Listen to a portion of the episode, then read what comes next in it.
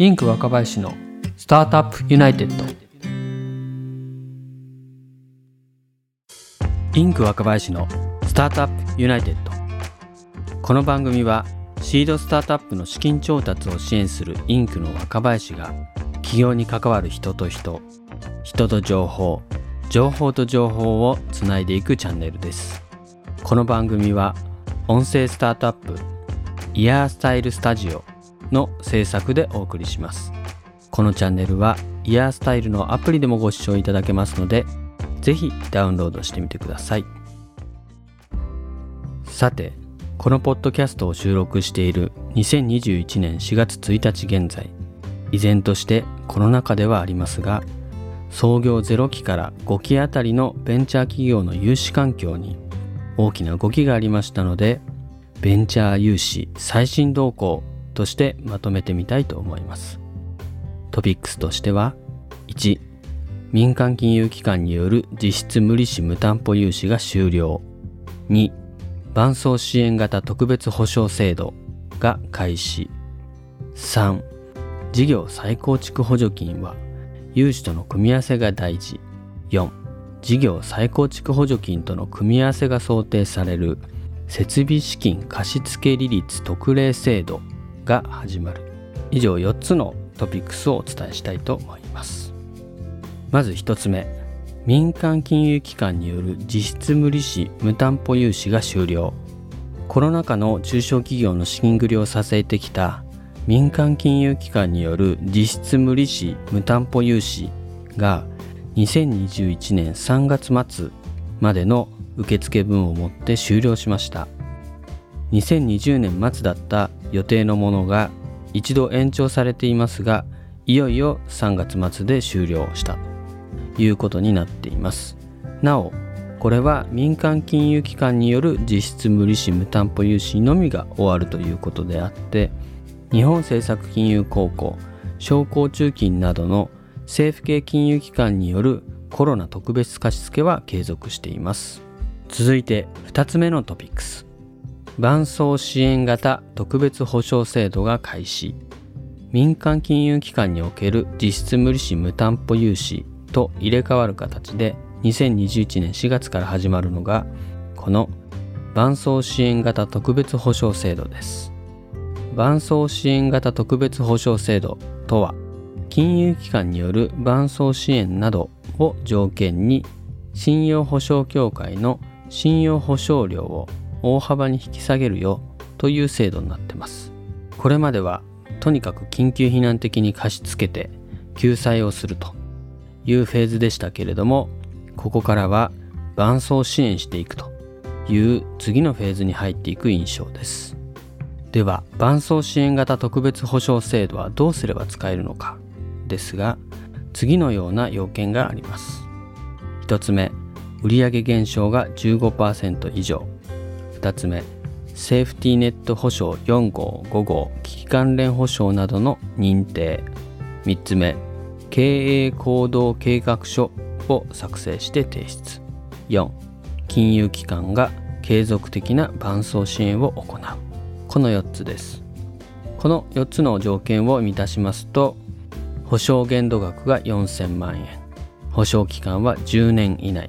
据え置き期間5年以内。信用保証料0.2%になります。所定の保証料からマイナス0.65%引かれる形になります。このような条件で各都道府県の信用保証協会の保証付き融資の申し込みが可能になるという制度です。伴走支援型特別保証制度を使うのと使わないのでは信用保証料に最大150万円ほどの違いが生まれそうです。続いて3つ目のトピックス。事業再構築補助金は融資との組み合わせが大事。事業再構築補助金とはコロナによる経済環境の変化に伴い中小企業の思い切った事業再構築を補助金によって支援して日本経済の構造転換を促すということを目的とした補助金で3月末に公募が開始されました。YouTube 等でたくさん解説が出てますのでここでは詳細は割愛しますけれども申し上げたいのはとにかく補助金と融資は組み合わせが大事ということです。どういうことかと申しますと事業再構築補助金はあくまで原則は生産払いつまり後払いの補助金です。自己資金で設備投資などを支出してそれから報告を行った上で初めて入金される仕組みになっています。最大1年以上ですね。入金が先になる可能性っていうのもあるんですけれどもそうすると当座の資金繰りは逆に苦しくなる可能性が出てきてしまいます。そこで融資と補助金をうまく組み合わせることが大事になります。融資と補助金を組み合わせることで資金繰りが円滑になり効果的な資金調達となります。ですので事業再構築補助金がもし採択されましたら事業開始前にですね是非融資を申し込んで融資を受けていただいてうまく組み合わせて活用していただければいいのかなと思います。続いて4つ目のトピックスです。事業再構築補助金との組み合わせが想定される設備資金貸付利率特例制度。先ほど申し上げました通り事業再構築補助金では原則として先に自己資金等で設備投資を行わなければなりません。そこでその設備投資等の資金の手当として推測される融資が発表されています。それが設備資金貸付利率特例制度です。事業再構築補助金に申請して採択された際にはぜひ設備資金貸付利率特例制度